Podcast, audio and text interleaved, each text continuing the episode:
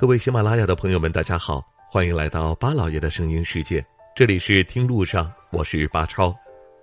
惊春花落树，闻繁见妖风。说到春天，我们总会不由得想起姹紫嫣红的烂漫花海，清丽洁白的梨花，灼灼芬芳的桃花，时妖艳然的杜鹃花，热烈馥郁的玫瑰花等等。无论是春节来的早，还是春节来的晚，总之趁着凛冬退却，春意盎然，赶快和家人朋友们一起计划起春日的行程，打卡几处踏青赏花绝佳胜地，欣赏这姹紫嫣红、明艳浪漫的繁花似锦吧。牡丹贵为花中之王，素有“国色天香”之美称。诗豪刘禹锡曾有诗云。庭前芍药妖无格，池上鱼曲净少情。唯有牡丹真国色，花开时节动京城。牡丹雍容华贵，美艳绝伦，它象征着富贵与吉祥。说起牡丹，当然就会让人不由自主的想到十三朝古都洛阳。洛阳有“千年帝都，牡丹花城”的美誉。俗话说。洛阳地脉花最宜，牡丹尤为天下奇。洛阳牡丹始栽于隋朝，鼎盛于唐朝，到了宋朝更是有“洛阳牡丹甲天下”的美誉。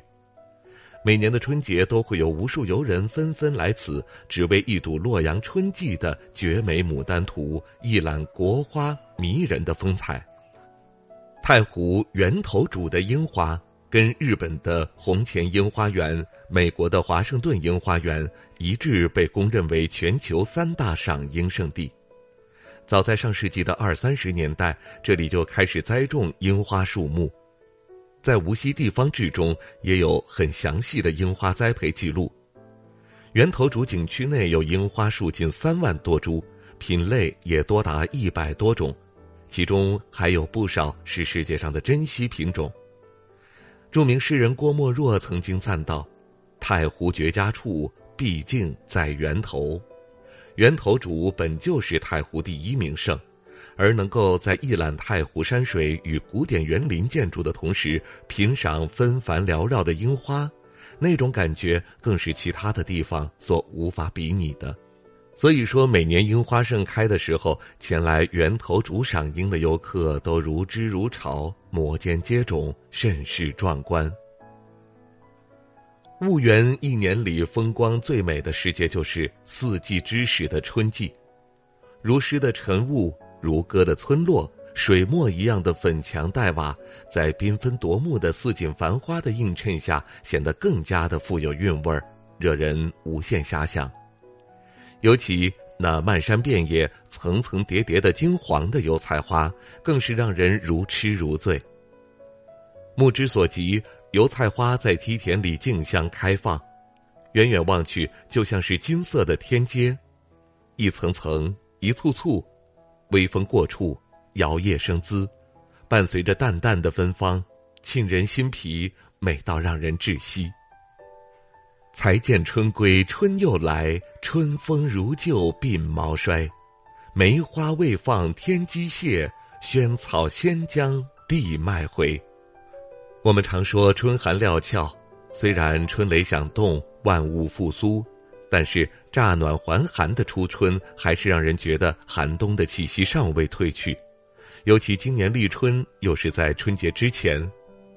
在淮南洞山隧道上方的顺耕山梅园，此时正逢红梅盛放的花季。登上观景台，四顾张望，只见近千株红梅争相竞放，娇而不艳，华而不俗。徜徉在簇簇红梅之中，沐浴在春日暖阳之下，嗅着春风掠过的阵阵暗香，虽无雪映红梅的绝佳景致，但是会让人感到。异常浓烈的暖意。如果这些春季的赏花圣地就在您家附近，那接下来的春节您还等什么呢？带着家人一起去感受这春天的气息吧。好了，感谢您收听我们这一期的《听路上》，下期节目我们再会。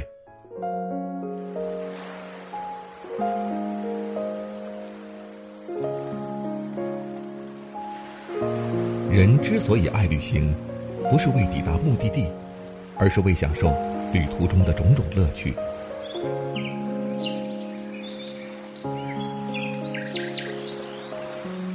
如果问我旅行的意义是什么，我也不知道。假如你还没有出发，不如和我一起听路上。